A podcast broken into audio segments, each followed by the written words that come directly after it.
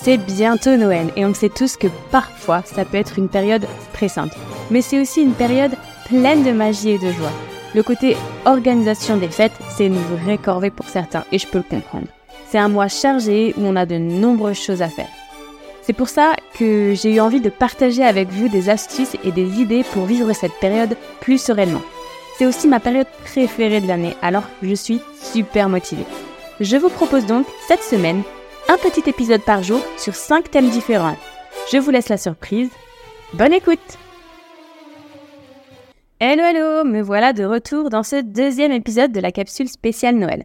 Aujourd'hui, penchons-nous sur l'organisation des cadeaux, car même si pour certains ce n'est pas le plus important, car le plus important c'est de partager des moments en famille, oui oui, la magie de Noël c'est le temps passé avec ceux qu'on aime à partager de bons moments. Mais pouvoir offrir un cadeau qui fait plaisir et qui donne de la joie à l'autre, pour moi, c'est aussi important à cette période.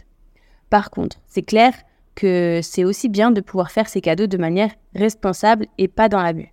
Faire plaisir, oui, mais encombrer les maisons de choses inutiles qui resteront au placard les dix prochaines années, non.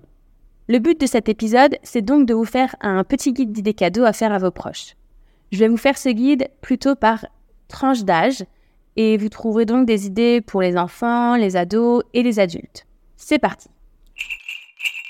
Pour les enfants d'environ 0 à 12 ans, on peut avoir des abonnements dans des salles de jeux indoor. C'est une activité où ils peuvent profiter longtemps et en général, ils adorent. Et puis, ça aide les parents à occuper leurs enfants tout au long de l'année. C'est une pierre de coups. Vous pouvez aussi penser aux abonnements comme le zoo, la piscine, le musée et autres.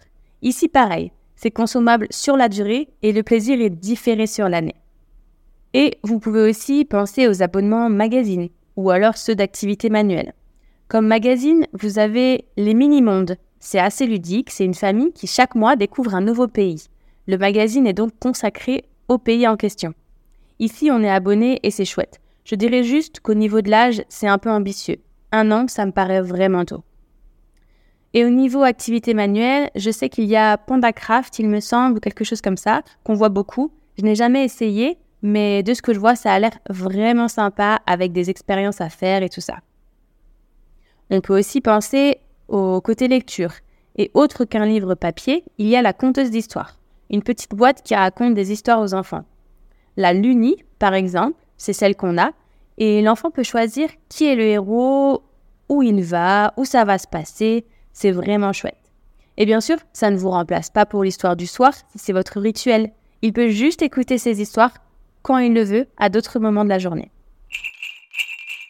Passons ensuite aux ados. C'est toujours plus compliqué.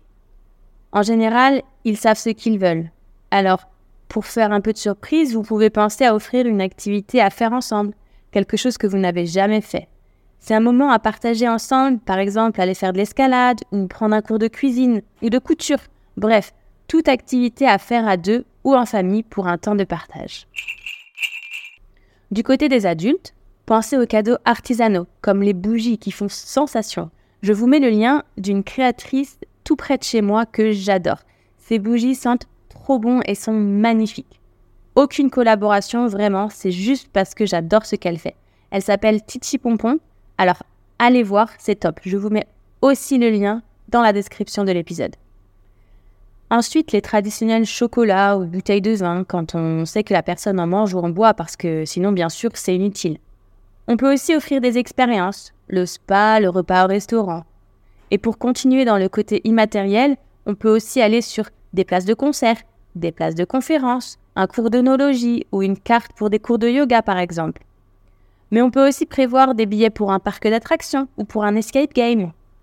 Et si la personne à qui vous faites le cadeau a des enfants, proposez tout simplement une soirée de babysitting pour qu'il ou elle puisse faire une sortie, ou simplement offrir un bon pour un repas maison livré à domicile. Des fois, les plus petites attentions sont celles qui font le plus plaisir. Pour finir, une idée spéciale grands-parents que j'adore. Il y a les journaux mensuels que vous personnalisez avec des photos et des textes. Quand vous êtes loin de vos grands-parents et que vous voulez qu'ils se sentent moins seuls, c'est vraiment une bonne idée. Un des plus connus, c'est Familio, mais vous en avez plein d'autres. Toute la famille peut participer et les grands-parents ont des nouvelles toute l'année en images. C'est juste génial. Petit point papier cadeau que j'avais envie de vous faire. Pour euh, le rangement des papiers cadeaux, j'ai découvert cette année une boîte spéciale de chez Ikea. Franchement, elle est top. C'est une boîte en tissu zippé avec un compartiment pour mettre les rouleaux de papier cadeau. On peut même les accrocher pour qu'ils ne bougent pas. Et il y a un compartiment d'un côté pour mettre euh, par exemple le scotch, la ficelle, le ruban. Et la partie rabat a une poche zippée pour pouvoir euh, bah, y mettre les étiquettes ou les cartes de vœux. Elle est vraiment géniale et au niveau du prix, franchement, elle est hyper accessible parce qu'elle est à 9,99. Voilà, j'espère que ça vous aura donné des idées pour vos derniers cadeaux. Alors n'hésitez pas à me dire si vous avez choisi un des cadeaux dont je vous ai parlé.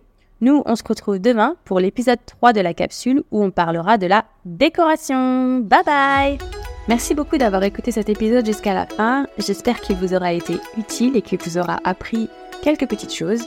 Et si c'est le cas, vous pouvez me laisser un petit commentaire et une note 5 étoiles, ce qui va beaucoup m'aider à faire connaître le podcast à d'autres personnes et peut-être aider encore plus de monde.